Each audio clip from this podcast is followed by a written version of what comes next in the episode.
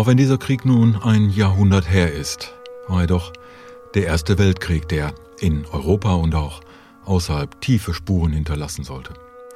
Er war auch ein Krieg, der zum ersten Mal unter dem Einfluss technischer Entwicklungen stehen sollte, neue Methoden und neue Instrumente einsetzte. Vor allem steht der Erste Weltkrieg für eine ganze Reihe übelster Schlachten mit unzähligen Toten in den Armeen und unter der Zivilbevölkerung. Eine Schlacht, die dafür geradezu sinnbildlich war, ist die Schlacht von Verdun, die am 21. Februar 1916 begann und bis zum 20. Dezember dauerte. Vorangegangen waren die Marne-Schlacht und ein sich immer länger hinziehender Stellungskrieg zwischen Frankreich und Deutschland. Der deutschen obersten Heeresleitung wurde klar, dass er die immer deutlichere quantitative Überlegenheit der Entente, dem Bund von Großbritannien, Frankreich und Russland, strategische Initiativen allmählich aus der Hand nahm. Der Generalstabschef des deutschen Heeres, Erich von Falkenhayn, wollte Frankreich mit einem entscheidenden Großangriff schlagen. Ziel der Offensive war die Festung Verdun. Die Stadt hatte eine lange Geschichte als französisches Bollwerk gegen Eindringlinge aus dem Osten. Verdun hatte daher vor allem für die französische Bevölkerung große symbolische Bedeutung. Der militärstrategische Wert war eher gering.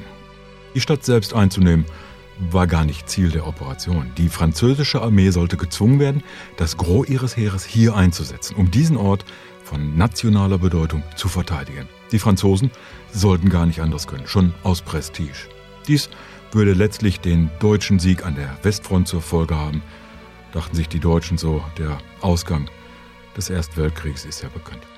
Die Schlacht markierte den Beginn der großen Materialschlachten des Ersten Weltkrieges. Niemals zuvor war die Industrialisierung des Krieges so deutlich geworden. Zum ersten Mal kam Giftgas, Zeppeline als Bomber und Aufklärer, immer neuere und weiterreichende Kanonen zum Einsatz. Dabei sorgte das französische System des Paternosters für einen regelmäßigen Austausch der Truppen nach einem Rotationsprinzip. Das trug maßgeblich zum französischen Erfolg bei und war ein wesentlicher Faktor für die erfolgreiche Abwehr des deutschen Angriffs.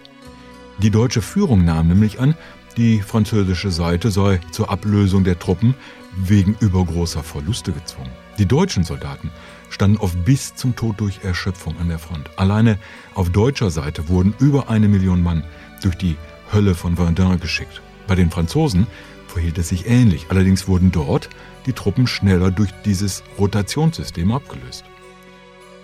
Durchschnittlich 10.000 Granaten und Minen gingen stündlich vor Verdun nieder und erzeugten einen ohrenbetäubenden Lärm.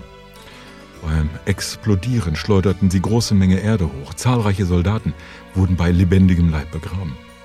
Aufgrund des allgegenwärtigen Feuers von Geschützen und Maschinengewehren mussten viele Tote und Verletzte im Niemandsland zwischen den Fronten liegen gelassen werden, weshalb gerade in den Sommermonaten ein übelster Leichengestank über dem Schlachtfeld hing. Zudem war es im permanenten Geschosshandel oft gar nicht möglich, die Frontsoldaten ausreichend mit Nachschub zu versorgen oder sie abzulösen.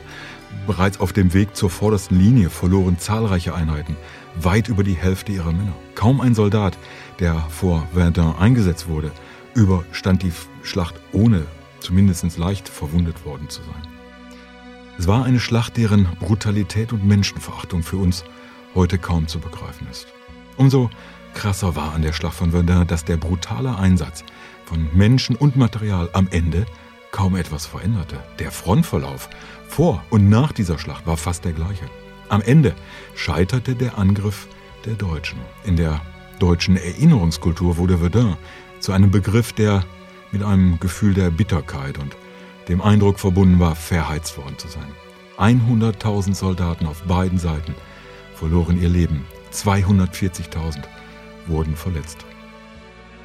Obwohl die im Juli 1916 begonnene Schlacht an der Somme mit noch höheren Verlusten verbunden war, wurde die monatelange brutale Schlacht vor Verdun zum deutsch-französischen Symbol für die tragische Sinnlosigkeit des Krieges. Verdun gilt heute als ein Mahnmal gegen den Krieg und für gemeinsame Erinnerung.